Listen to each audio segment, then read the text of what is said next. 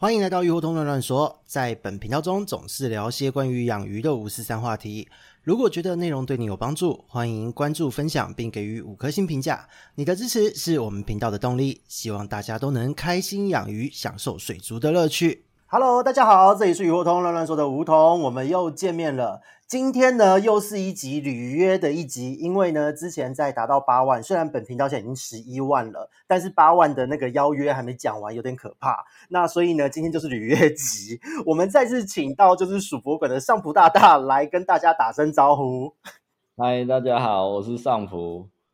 对，哎，我们现在已经录的越来越随便，就是完全都不用 re 稿了，真的太棒了。对，现在还好吗？最近？最近就因为天气。温差大，然后开始很多鱼就开始有生了，然后今年也开始生一些比较以前比较没有生的鼠鱼，这样不会说怎么生就是太空飞速，太空飞速。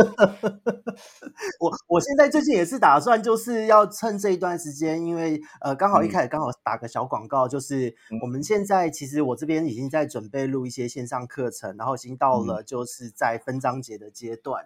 那这边也先提前跟各位报雷一下，就是。之后呢，上普大大也会作为属于的，就是课程哦，线上课程的这个专家角色，去把这个课程的架构怎么样从零开始养好属于这样子的角度去完整的做一个说明的课程，所以这边大家可以尽情期待。然后另外就是话说回来，就是我们刚刚前面可以讲到履约，因为 呃，我们之前履约说要两集，第一集录完了，现在第二集是要讲到关于种鱼育肥，对不对？还有印象哦？嗯、对啊。对，所以现在刚好最近爆神，刚刚说到爆神，是不是就可以直接跟大家聊一聊这一些关于种鱼调养、育肥到繁殖的这些细节呢？嗯，可以啊。种鱼的话，我目前从野生鱼到到了之后，通常都是很瘦的样子。然后哦，今天有小朋友在家里面，好开心哦。然后你在养肥的阶段。当然是先求稳定，稳定会比较好。稳定是就死了没有 DPS 吧，就是你让鱼最重要。你不要先一开始就想要做一些奇奇怪怪的事情去刺激它生。然后饵料的话，我觉得一开始就是你可以配合无节幼虫跟刺虫这样去让它身体比较快的拉起来，拉起来是比较肥的阶段这样。那我想请问一下，嗯、一般在做这一个育肥的操作，以属于来说，大概在你养稳之后开始做这个育肥操，大概会有多久的时间呢？哎，我觉得最快的话，应该三个月左右就可以了，就可以有即战力了。三个月就能从野生鱼养稳到肥就有三个月而已，那很快，对啊，属于比较快。就像去年的月光，我自己也是刀大概三个月，然后。就已经你看它的卵巢已经明显都是已经肥大了，然后再来就是等时间，可能有时候天气震荡啊，或是偶尔去寻一下寻一下，就发现有蛋了，是吧？说到这，其实我因为我自己都是属于没有玩的那么深入，可是我就是每次丢着就是一直反正就是养，然后呢有时候换水量大或是季节到，真的就是呃到处就粘一颗一颗的蛋。对啊，对啊，对啊。他们不用很大，好像他们的可以生殖的年龄好像蛮低的哈，就可能九个月、嗯、十个月大好像就能生了，对不对？你说属于吗？对，属于的话，我觉得可能比较稳定，应该是一年半到两年会比较比较多，比较成功率比较高啦。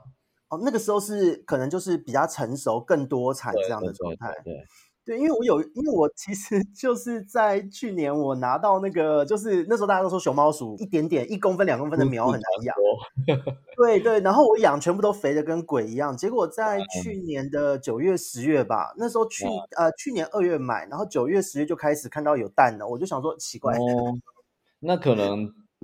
也有可能就一年一年左右，通常就开始会生啊，但是没有到量，没有到很大这样。对对对，就是少少的几颗几颗这样。受精率也会比较差。啊、呃，对。不过去年因为很久没有去碰那个手感，然后呢，嗯、就是夹很多都看到灵魂飞走，灵魂出窍。对对对，才刚投胎又要回去了。真的真的的，所以我就觉得去年其实有点嗯嗯嗯，算了，就就让他生吧，随便吧这样的态度。对啊，就。但就我觉得，如果你入门要繁殖的话，熊猫啊、咖啡那些其实也蛮不错的啦。因为它量很大，你就比较多，比较多可以去容错率就比较高。对，可是他们就我我发现熊猫好像没有什么特别的产卵粘着的偏好，到处粘，所以那个时候就是夹的蛮辛苦的。就对啊，就其实有时候，因为你会觉得一只也没多少钱，要生的这么累这样，但是就累积经验来讲，就是其实你贵的鱼跟便宜的鱼经验上是差不多的这样。是的，是的，就是呃，嗯、比较没那么心痛，对。对对让他回故乡比较没那么心痛，对啊，对啊，有起来就哎不错，然后没有就哦算了，对对对，就那个特别是蛋夹破的时候，哦哦手滑了，抖了一下，sorry，对对，就 sorry，对，可是这就没办法。不过像今年的春天，因为去年其实就开始生，然后呢，在今年的春天，真的，我觉得今年在这一个礼拜，特别前一阵子的节气，就是惊蛰过后。对，我觉得真的是爆生诶、欸。对啊，对啊，对啊，我这边也是啊，就那个阿郎来了就，就就爆生了。阿郎，阿郎有去玩是不是？可恶！他就帮我拿东西过来，拿角落的东西过来，然后就就生了，就立刻开始放生。问我，哎，你斑马在哪？我就看，哎，斑马有蛋哎，生了两天。哇，那真的很棒，就是、啊、真的是太可恶了。我也要就是这种来了之后就可以让我的鱼大家都什么都生的。确定吗？还蛮累的哦。呃，河豚好一点，因为河豚至少它是像我现在主要要生的这几种，呃，都是天女散花型，嗯、就一泼就结束掉。嗯、那那种就是像巧克力娃娃这种，每天给你两三颗的，我已经当做它不存在了。哦、就那个蛋就随便。烦。就你常常一两个小时，然后过去看，哎，才生两三颗哦，然后但是它又在生，你也不想不知道要不要中断它，这样。对，而且连连续收了四五天之后，你就会发现那个小鱼孵出来的时候，它还在生新的新的蛋，你会觉得我到底要分几个容器？对，所以这种就没办法。所以其实河豚相对来讲是比较简单，但是在属于这一块，我觉得就是现在的季节。那整个的育肥如果有育的好，嗯、在这一段时间应该可以做很好的一个收割啦。嗯，尤其是今年的温差真的蛮大的，就常常白天跟晚上温差大很多，比去年啊前年。对我，我觉得这这一段时间如果想繁殖的人，然后这边也跟各位听众讲一下，如果你对你的鱼就是调养的很有自信，但是却都迟迟不生，建议各位把胶温棒拔掉。对啊，然后换个水，对吧？换个水可能就刺激到了。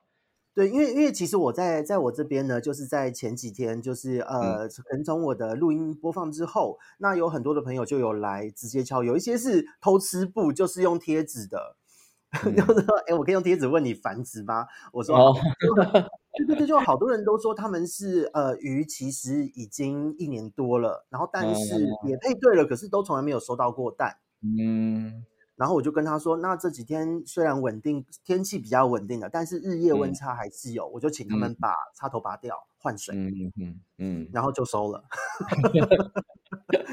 真的屡试不爽。第一次很兴奋啊，然后之后就哦，真的、哦、这样。对对对，就是呃，像那些人，他们有一些在第一天啊，就是这礼拜的礼拜三哦，礼拜。嗯呃，曝光了关于节气的话题之后，嗯，然后呢，接着礼拜三有人来问，那他们操作之后，礼拜四就生了，就是 种鱼都状态都对了。结果呢，在那个今天哦，同一天他就说，哎，他收了一批蛋，怎么又生了？对，我就静静的看着他们，加油。不过就是一直在生，其实也蛮耗能量的，这时候也是要好好的帮他们补一下，这样就是。饵料之类的，我也是会特别就维他命啊，然后刺虫这样，嗯、让它多补一点这样。有时候也是顺便觉得生太多中断一下，看它会不会 吃一吃，然后因为也不想剪了，就放就让它吃一吃休息一下这样。对啊。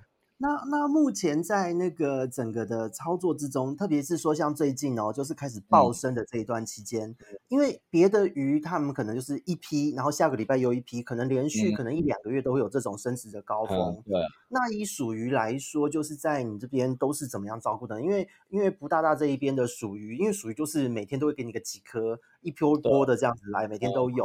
嗯、对，你怎么去中断判断他们去做出呃该坐月子这样的判断呢？呃，就是它可能生一整天，一整天，我觉得它恢复的算快，可能一个礼拜就恢复得了了，就是以我自己的感觉啦。属于是这么这么好搞定的生物吗？我忽然觉得好羡慕哦。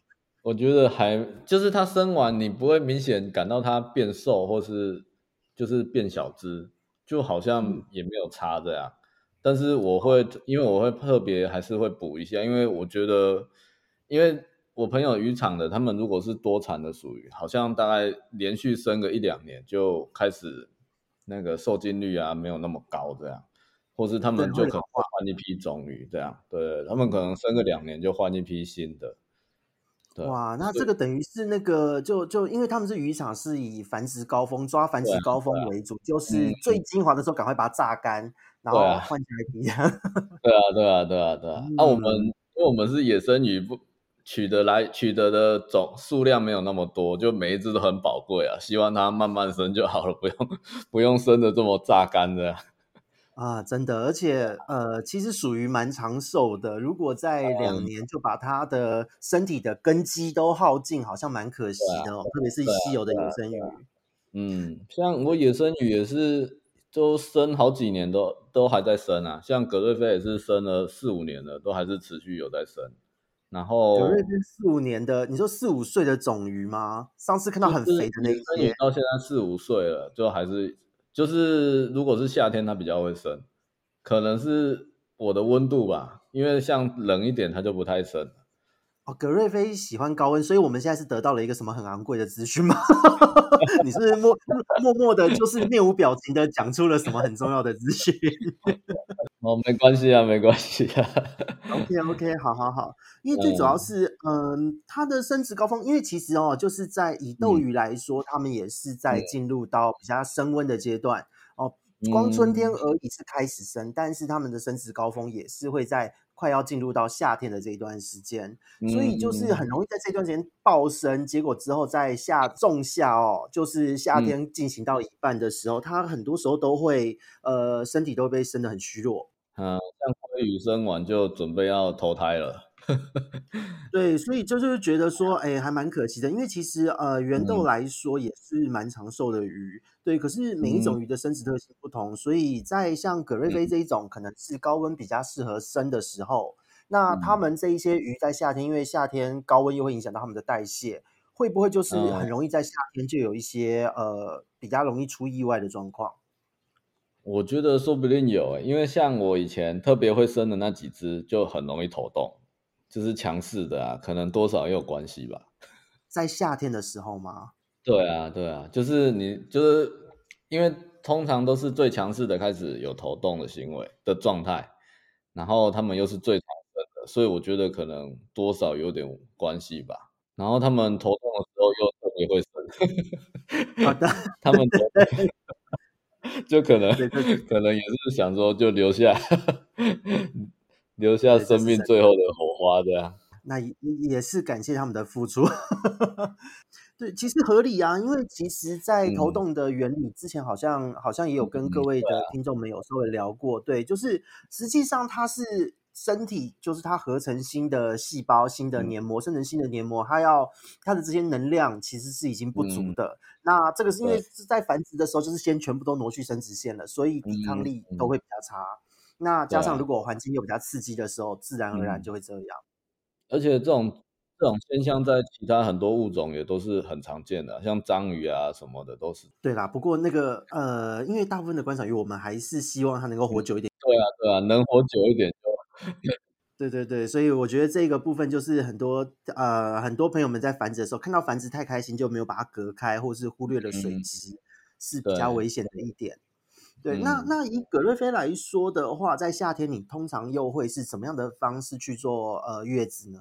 哦，夏天坐月子，嗯，现在就是刺虫加维生素这样在喂啊，就比较长时间没有再出现这个这个样子，这个头痛的问题的。哦，了解了，所以就是反正就是强行补上，对啊，对啊，就没事了，对啊。理解理解，那可以再问一个问题吗？就是透露一下最近爆生的有哪一些品种的属鱼？最近就就比较特别，就斑马这个我养四五年了，大家都生到不要，结果终于生出来了。然后比较特殊就是一些长吻的，哦，月光也有也有生蛮多的啊。是，嗯，然后还有一些长吻鼠，就比较那个塔巴赫斯的长吻，这个虽然它长得没有很漂亮啊，嗯、但是也没有没有什么进口的数量，这样算是特殊属于了耶。对啊，它算特殊的，虽然没什么人会找它，就是。它是它是因为产地的关系，进口量少，还是什么样的状况呢？对，进口量少啊。以前那一个区块就贾曼辛啊，然后塔巴赫斯那那一区的鱼进口数是比较少的。我有点不敢问价格了，那它那个价格是很贵吗？一只？还是要问一下，比较便宜一点啊。以前以前大家都要那种五六千，还要拜托你卖我的那一种。现在大概去年开始那一区块的鱼来蛮多的，就大概两三千就就可以解决了。两三千一条的属鱼其实也没有那么便宜啦。所以目前他在福大这边也是第一次生吗？对啊，因为我去年才拿到种鱼啊。了解了解，那那还有除了这几种还有什么吗？还最特别目前是这个哦，还有科本黑带也生了啊，那个也是养三四年了。哇，那个超可爱的，哎，其实科本黑带真的很可爱，哎，很可爱啊。只是以前来都是那种两三公分的小鱼，要养活也不容易啦。嗯，对啊，嗯，所以这一批是调养了那么多年之后，在今年成功了。呃，我那我其实也死不少只，我养了大概七只吧，现在剩。哎，剩五只啊，死了两只。哎呀五只折损两只，那那不叫折损很多好吗？我以为是剩下两只，哦，对，很心痛啊，就就很难拿到了。对对对，哇，那所以之后可以好好期待一下，就是这一些人工属于，而且是珍稀品种的一些相关介绍了。对啊，对啊，这真的是太棒。那最近就是在他们现在是现在是正在生产的阶段吗？嗯，对。就我们刚录音之前还在捡蛋，在录音前 还在捡蛋，哇，这真的是太厉害了。那我想请问一下，像现在在捡蛋，你这样子一天大概这平均这几种，一天大概会捡到多少颗蛋？它只要有生，应该都大概五十颗以上都有吧？就一缸到处粘有五十只五十颗哦。对啊，对啊，对啊，对啊。然后如果我都会放在放墨汁给它粘，然后比较不会被吃掉啊，因为它会飘在空中啊。啊，了解了解了解。我现在就拿莫斯绑生化球，这样它就会浮起来了。哎哎，这一招好哎，又有秘技了。而且其实属于蛮喜欢在塑胶的东西上产卵的。对啊，对啊。然后以前又放那个毛线，就觉得它久了就是你会觉脏脏的，然后又不好不好收蛋，因为有时候会有纤维嘛，你就不好滚出来。好不容易拿出来，就蛋变两颗了，就就爆。对，又又那个又变成一缕青烟这样子的感觉。对啊，哇塞，那所以一批可以这样子五十几颗蛋，我觉得很惊人。因为我这边在去年都是随便乱丢，嗯、然后它就是三五颗、三五颗，我其实没有好好的算过。就每一种每一种属于它一次的蛋不太一样，因为有的属于它一次排出来就是六七颗，然后有的就是固定两颗这样。嗯对，理解哇，那这样子，如果说真的要判断他们就是繁殖什么时候该打断坐月子，其实很难呢。你就是等于就是它有生生的区间，你喂食就是会特别添加维生素就对了。对对对对对，反正就是多产就不理它了。对啊，你想打断的时候，你就你就喂看看嘛。有时候喂或是吓到他们，可能就会中断，但是有时候他们吃完又继续。啊、嗯，对啊，对啊，对啊。对，因为我这边的河豚也是在前两天有这样子，就是一大早起来，呃，生了还吃完了，那那那那喂食，结果呢，就是别缸的，就是也跟着喷，我就觉得，哎，对，所以我就觉得这个维生素的补充，再加上就是呃这个季节的震荡，其实如果真的种鱼调养好，是很惊人的。对啊，就我们现在也是想说，就因为我们参加有菌的大师计划，然后就是想说，我们可以提提供一些营养。的方面让他补充看看，这样了解哇。那这边也跟各位听众这边我也我也补充一下，就是其实友俊的大师计划也是酝酿已久，就是我们会跟几个呃学有专精，就是专业的工作室，我们会做一些联名合作，然后针对这一个语种去做营养的强化和补充，去整个设重新设计这一个语种专属的产品。那所以这个部分就是福大也是就是计划中的一员，所以呢，就是也很感谢福大可以让就是大家试试看。我比较意外，我比较意外，竟然有荣幸可以做这个。不会不会不会，因为我觉得其实这个就是真的有很多的细微的变化，真的是要、嗯、要养过一段时间，有这个经验的玩家才能看得出来。那当我们大家看得出来之后，嗯、那当实测这个东西有效，然后给一般的饲主们，大家在使用的时候，不仅可以用到好的东西，同时也能够去理解说观察的重点在哪。所以这边也是小小的打个广告哦，就是未来如果大家在对于这些繁殖育肥产品有任何的一个问题，或是说对于鱼繁殖的观察任何问题，都可以去询问不大，因为属鱼的这个部分真的专业就是靠普大了。我自己看啊，怎么又有了黏在这边？等下其他高手都更厉害的不讲话而已。没有，因为其实每一个语种都一定会有很多的影视的高手，可是我们就是做抛砖引玉嘛，对啊。那大家如果觉得好玩，就一起出来玩，我们大家一起分享。对啊，对啊。因为我自己我也知道我自己讲的不一定是对的，因为我的概念也是一直在修正，就是从就是不停的假设，然后再验证这样跟观察。对对。可是这个过程其实很有趣啊，边假设边观察。然后如果大家可以一起讨论，就。大家可以得到更多啊，因为大家就会有互相的不同的经验可以分享，这样。是的，是的，是的。所以其实，在现在的整个的繁殖上面来讲，就是除了这个维生素的腾空出世，因为已经是像我们去年推出的产品内容，又是更进阶的成分了。嗯、那这一种腾空出世的维生素，再加上实际的操作使用，今年的春天这个样子，嗯、也许在秋天一些还没有。实测过的鱼，或是一些还没有挑战成功的，又可以蹦出来了。对啊，对啊，像那个帝王二线生过一次就没有再生了。他目前还没有消息吗？今年春天？对啊，今年还没有消息啊，就吃的胖胖的这样。还有的，还有朋友借我种鱼，就也是继续吃的胖胖的而已。对，一起吃的胖胖的。那 那还不错，因为其实前几天有看到，就是那是阿奎尼斯吗？看，真的好像布娃娃哦。哦，对啊，对对对，那个怎么怎么可以肥的那么可爱？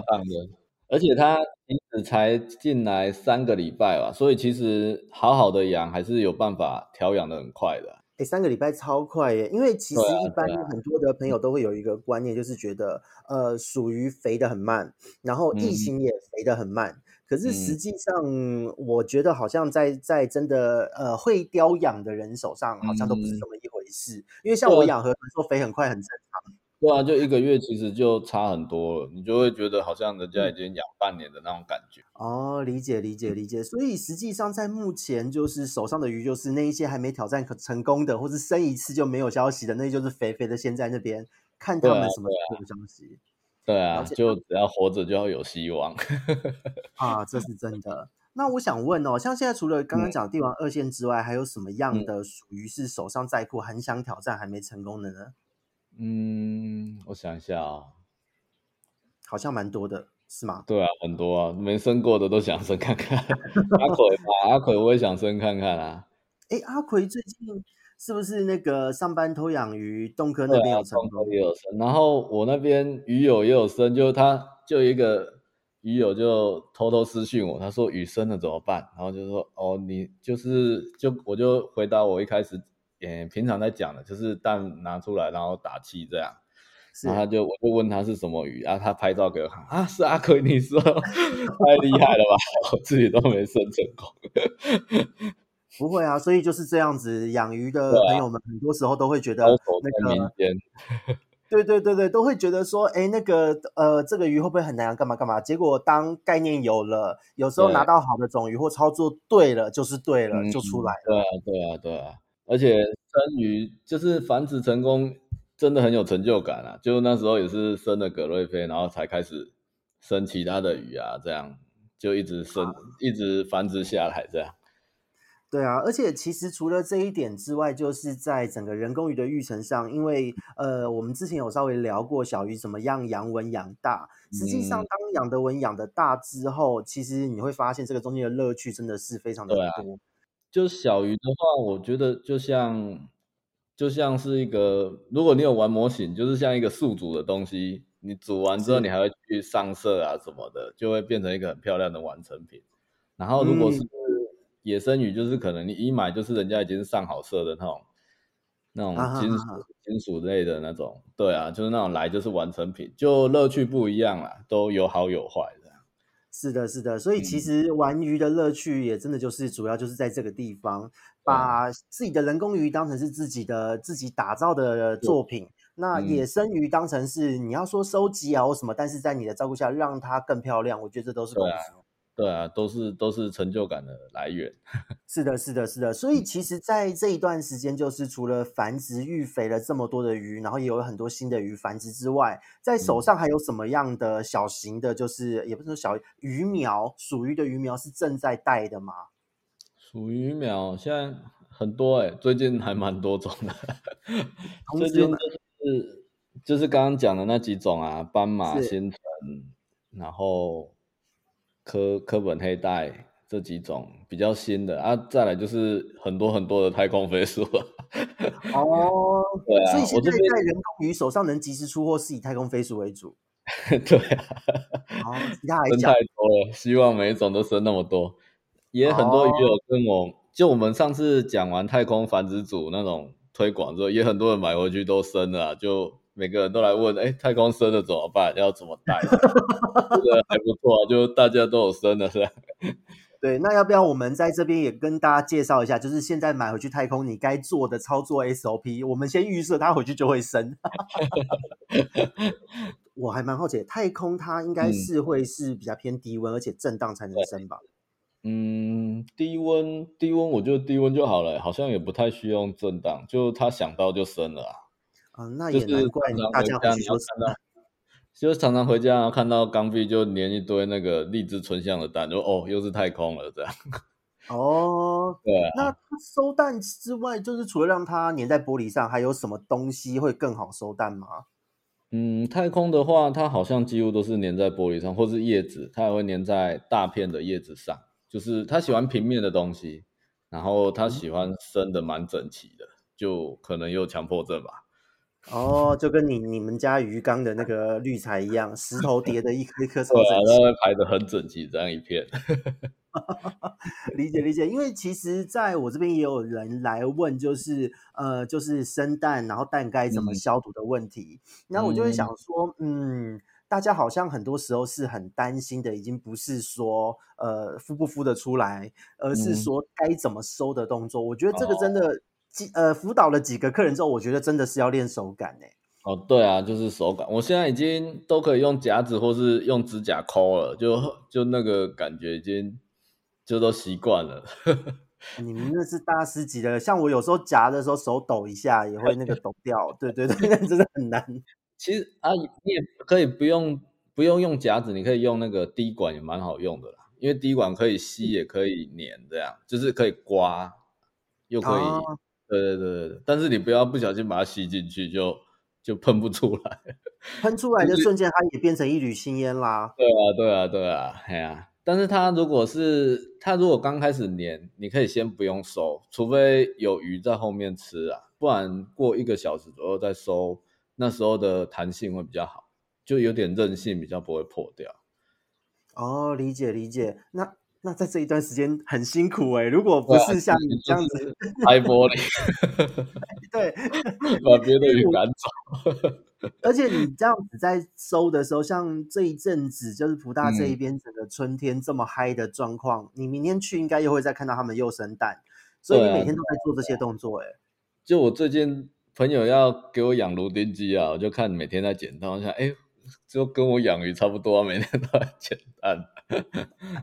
这个人生也太难了。那 我那我也蛮想问的、哦，在目前就是一直收蛋，一直孵。如果你面对到就是可能、嗯、呃，他们生的间隔时间比较长，嗯，那这个时候同一种鱼不同批，你会考虑放在一起孵吗？我会看时间呢，如果最后就是都是平常常常生的鱼的话，如果同一天生，我就把它放一起孵了，就不分开孵了。但如果今天是斑马跟太空，我就会分开孵了。如果今天是斑马，就是太空跟平常就常常生的一些什么白狐狸鼠啊那些长吻路易莎那些的，就会放在一起，就一起长大就好了。哦，理解理解，因为因为其实之前就是有发生蛮多的呃案例啦，嗯、就是有很多朋友们他们把同一种鱼，然后不同批的，嗯、就像我这边生巧克力娃生到哀怨一样，哦、就是今天、嗯、今天孵的蛋跟七天前孵的蛋，就七天前的已经孵化了，嗯、然后卵黄囊收了开始开口，嗯、它会有攻击性。那属鱼好像比较不太会有这个问题，嗯、就是你只要自己记录好这一天生的就好了。对哦，你是说孵出来之后再混的吗？对，就是呃，哦、可能我们收的时候不同批，可是我们就丢一起养，这样子可能会有这个问题。哦，如果是孵出来的话，一个礼拜还差不多啦，还可以。但是如果超过一个月就不要，因为它会变成抢那个吃的东西会吃不到，就可能会死掉。哦，所以一个月的时间差会是一个蛮关键的时间，只要他们差异一个月左右就不行了。对对对对。但是过了三个月之后就就没什么差了，就是就可以都混在一起。我忽然觉得，就是养鼠鱼真的这样孵蛋蛮幸福，因为还蛮能有效利用鱼缸的。河豚没有因为他们有牙，从小就有牙齿，对，从小就有牙齿，所以它只要超过差不多两周左右的时间差，嗯、你放一起的这个小的就绝对完蛋，就变解牙骨了。对，真的就变解压骨，这人生真的非常的困难，对啊，所以我觉得就是属于的玩家真的相对幸福很多。不过我觉得今天就是这样子介绍下来，我觉得不大讲到就是这一个月的时间差，我觉得是很关键的资讯。嗯，就也是自己试过来的啦，自己也试过就对了。那那葡萄，我也想请问一下，在目前的整个的这种属于的这个操作之中，有哪一些的属于？就是在这一个季节会生的特别有成就感。除了太空，太空应该这个季节已经是在产季的尾声了吧？哎、欸，不一定哎，它好像整年都在生哎。怎么被你讲的好像很没价值 一样？对 那不是去年还前年被人家说很难养吗？就现在人工太空应该都蛮多的啦，就是我觉得好养很多啦。再来就是可能。嗯主要的点就是温度吧，大家温度有做到，应该都算还蛮好养。了解了解，所以现在在属于玩家的这个风气之间，四组之间，嗯、应该大家也都开始慢慢接受低温养这件事情。对啊，对啊，低温养是真的比较轻松很多。就是虽然说你、嗯、你需要花一些心力去维持那个温度，但是。你如果不维持那个温度，你要你要常常面对一些未知的状况，我觉得也是个风险。就早晚都要都要控温的，不如现在就控温吧。哦，理解理解。对，因因为其实我最近有发现一个趋势哦，就是、嗯、呃，在除了繁殖的操作，有时候会需要有温度的震荡。因为我这边的咨询几乎几乎都是呃开一天休一天，开一天休一天，因为中间会卡会议什么的。嗯、然后有来预约的人呢，我都会发现现在来问我的温度都会设在二十二、二十四度之间，很少遇到高温的嘞。哦，对，会发现好像设那么低哦，是因为这个这个天气吗？还是？就是大家都开始不会像以前在去年的时候，很容易就会遇到每个都是二十八、三十度。可是今年来咨询的，大家都是差不多二十二到二十四度。会不会是天还没热起来？没有没有，就是单纯的那个加温棒没有做这个设置。哦哦，去年这个这个季节遇到都是很高温，对，所以我觉得今年的很多事主有成功也是这一个关系。那不错啊，表示我们。有点推广出去了，对，我们继续努力，继续努力。对啊，对啊，对啊。对，那我这边也想请问，因为在这个季节又很容易会有疾病问题，他们在这个二十到二十四度的呢，其实比例差不多是二比一，二是繁殖哦，二竟然是繁殖，一的比例是来问鱼病。在这一段时间，就是属于有什么比较好发的疾病，可以跟大家分享一下吗？比较好发应该就是原虫吧，因为最近就是因为温度降，有些。平常没有那么低温的属于，他们可能食欲会变比较差，然后再来就是饲主可能以为它它变瘦了，你就又喂更多，结果就食物又不吃，又没吃完，然后就变成身身体会灰灰的，然后或是有点像脱模这样白白的这样，嗯，大部分都是遇到这种问题。因为我这边遇到的几个呃属于的咨询的朋友们也都是差不多类似的状况，真的原虫比较多，嗯、因为可能就是换季什么都有的状态，对啊对啊，而且好多人都喜欢就是呃可能在原缸过去有下药的习惯，嗯、特别是疑似三代虫，嗯嗯，对，因为可能过去没有杀干净，然后当原虫多的时候，嗯、三代虫也又再次卷土重来，嗯，加上很多人下药也是下的。他会下别的药去控制三代，就就是有些会用会拿孔雀绿去下，然后可能三代杀不死，但是又又对绿彩又是个累积毒性的，好像有些是这样，哈哈哈。对，因为因为我这边很多的的事主哦，这边刚好也跟听众朋友分享一下哦，在最近呢，就是呃，大家可能原虫会比较多，然后鱼的体表如果变厚、脱膜、有点发白、痰稀，嗯、那很多时候不是三代，那很多时候只是黏膜痰稀。啊，有时候是黏膜，就是或者粘到脏东西这样。对，对，对，对，对，就你要看它一下是不是有不规则的扭动，那个它如果没有自己在扭，那就不是三代虫。好好好好。对对，那再来就是也有一个问题，就是有很多的呃鱼友们，特别是缸子比较老的朋友们，如果有在鱼缸过去，就是可能会定期驱虫。嗯、那如果你的滤材稍微多一点，上面的滤材也碰过药物，长期这样子吸附，嗯、其实因为呃滤材中累积的有机物会很多，你以后下的药只会越越来越没效果。对对对。而且你只要稍微加一下，它就会天国白了。对啊，所以最好还是在简易缸就处理好，再进去主缸。主缸就是，但是主缸就是你，你也要一直一直观察那个鱼缸的状况。像我说的原虫这个，嗯、就算你都它本来就是常在菌啊，就算你处理的很干净，还是会有。就是这就是管理操作上的要注意的地方，这样。对对对，所以我觉得这一段时间就是真的很好玩哦。在之前讲节气的集数，还有在二月底的时候有讲，就是哦好事跟坏事哦福祸相依哦会一起出现，这就是人生鱼缸环境和养工考验呢。嗯，这就是人生啊。对啊，那这真的是人生。所以很多的朋友们就是说这个，可是我觉得今年不错啦，就是这一个咨询的比例是二比一，竟然二是繁殖，嗯，就。因为大家养久了，也开始会有一些，就你开始遇到状况之后，你处理的会更精准了，不会像以前手足无措这样，时间期就拉长了。就这也是慢慢进步的地方。对啊，而且有很重要的一点就是，我觉得从去年我们推广到现在，真的很多人开始把温度降低。嗯、那有收到非常多的听众回馈，就是我们鱼友回馈都有提到说。很多本来没有生的降温后生了，然后生了之后用我们讲的方式去做处理，嗯、然后也孵出来，现在也有小小的鱼苗可以带。对啊，对啊，对，糟糕，那个属于要属于的势力要这么崛起的，对，我们这一集剪掉算了，河豚的势力都没有人。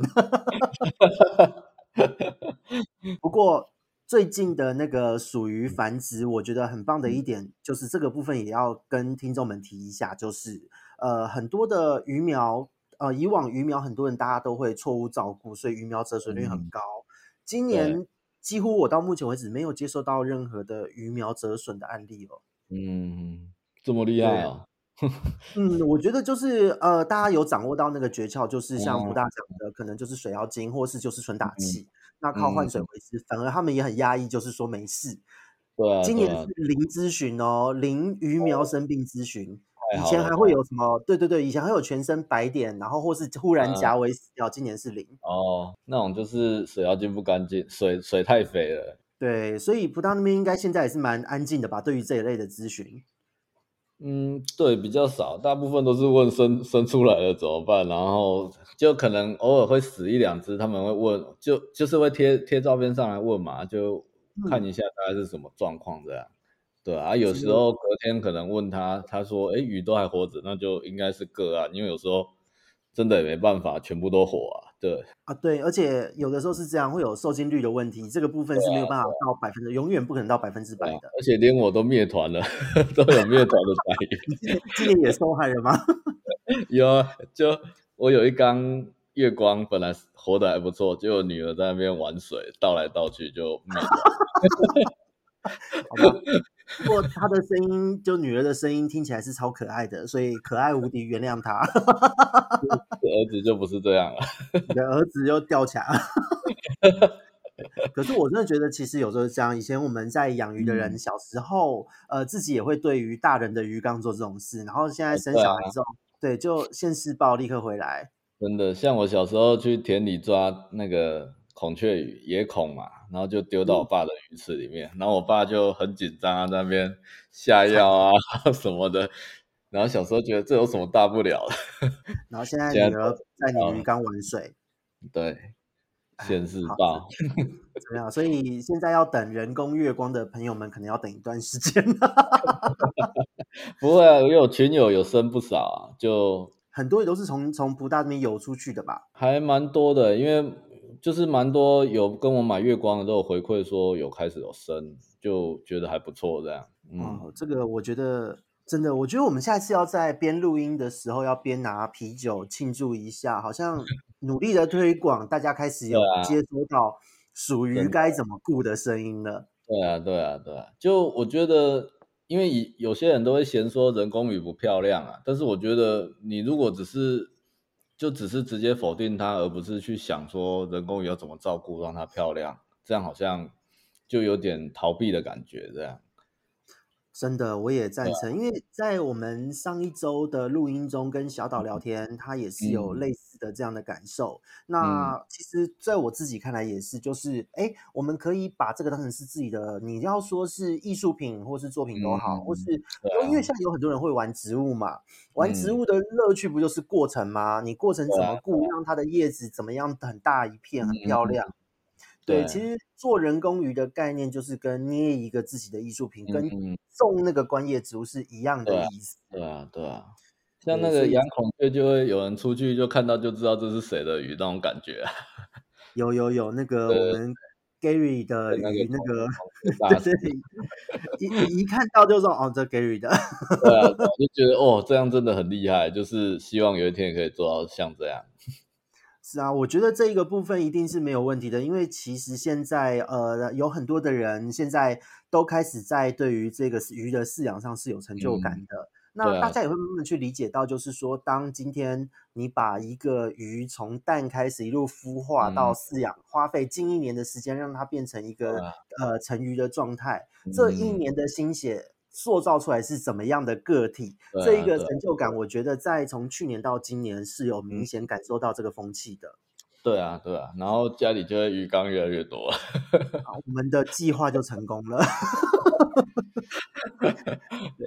今天我接到一个咨询，是来问系统缸怎么做，我说哈。他说他他他说他觉得好像养的还不错，有有点感觉了，我还要做系统缸。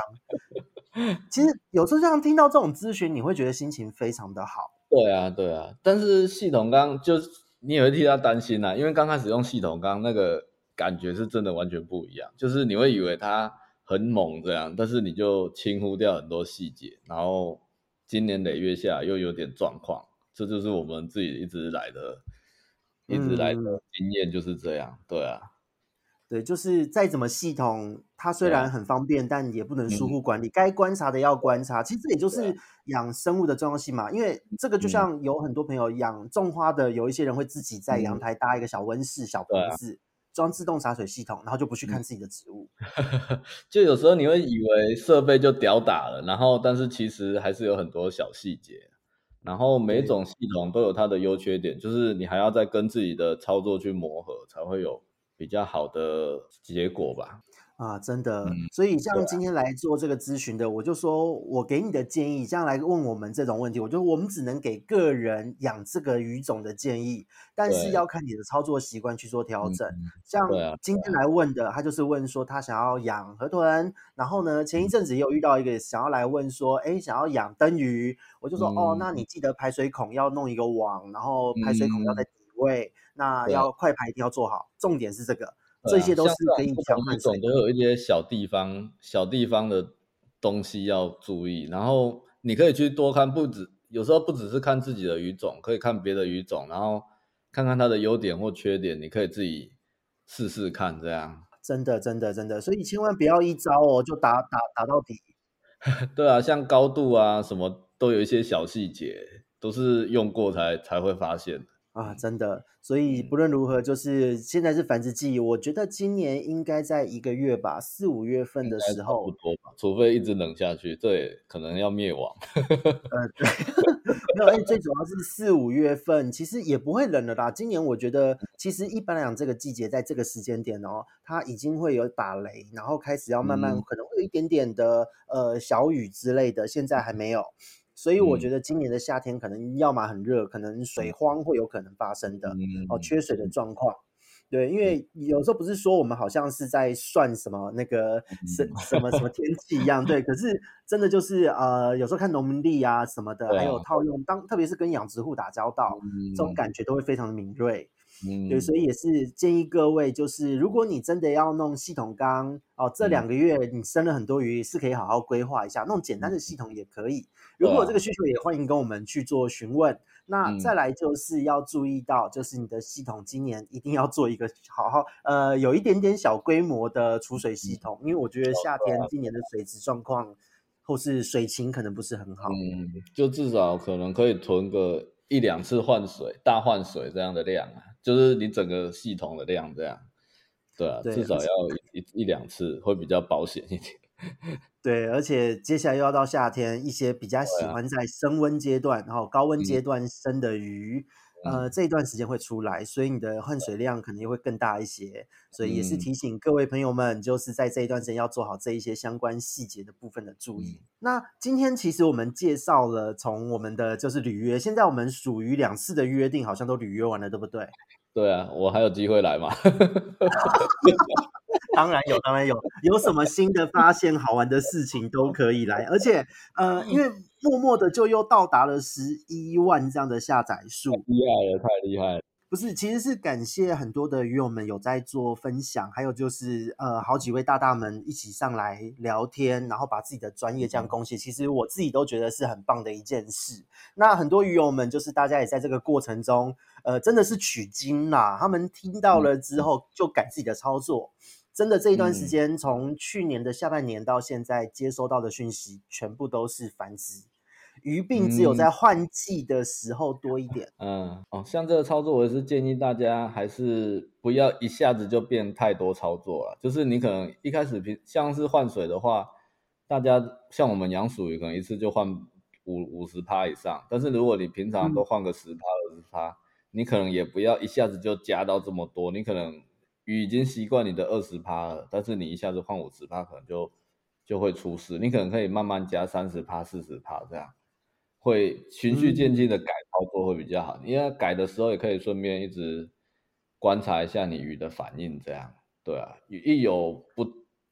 一有一些不正常的，你可能就先改回原来的，会比较安全一点啊。是的，是的，还是要以生物的表现和反应为基础。嗯、而且，哎、啊，如果是很多人会死的方式去操作，我觉得这很危险。那如果有勤加观察的时候，搞不好你换到你原本换十趴、二十趴，那你足量增加的时候，也许你换到四十趴的时候，它就会这个换转已经足够震荡它了，它就生了。对啊，就有时候就一些人会太硬的去去。去听一些建议，然后变成有些人会反而不敢分享建议，因为他怕害了你，这样就是这种感觉。啊、对，对对对，对，真 的，因为我们这个部分已经有时间。是的，是的，是的，就跟就是比方说要下什么药，结果你跟他说要溶解完再下去，就是有人不会溶，整颗丢下去的，然后 盐度计算错误的，什么都会有。对啊，然后你就变成，哎，我们好像变成害你的那一个人，本来鱼可能不会死的，就。就就因为我们的建议而出事情，这样对啊，对，所以大家就是各位听众们也是提醒一下哦，如果你本来的操作跟我们的建议差很多，你想要做一些改变和尝试，请你循序渐进，原本换水量少，就每一次换水逐量增加换水量，这次十趴，下次十五趴，再来二十三、十五十之类的量去增加，那。如果是今天要做下药物或什么的操作，请你一定要记得问清楚，就是我们在这个一来一往过程问清楚到底所有的操作细节，你要先溶解再加下去呢，还是可以直接加下去呢？这一些小细节一般人不会注意到，但是其实我们很重视这个。对啊，对啊，对啊，这个都是很重要的，没用还没那么惨。对，那个用了你还会觉得好像让鱼生病，搞不好还还不会死那么快。对啊，对啊，对啊，真的。对啊，OK 啦。所以我觉得在这一集就是蒲大大，我们第二次的履约结束。下一次呢，当我们在满了一个数字的时候，我们再来开许愿池。我觉得属鱼的话题大家都好喜欢哦，每一次属鱼的玩家们都在等哦，都在等哦，等着这样哦。对啊，所以等到下一次有什么我们属鱼的新发现，或是大家又许愿的时候，我们就再来召唤我们蒲大大一下。可以啊，可以啊。对啊，很感谢蒲大也是愿意分享的玩家。对，而且未来我们一起推出一些付费课程的时候，这个时候也请各位饲主们可以欢迎完整的整套来学习哦。对，好，那我们今天呢，时间也差不多，就在这边稍告一段落。这里是鱼活通乱乱说，还有鼠不管的上蒲大大，我们下次见喽，拜，拜拜。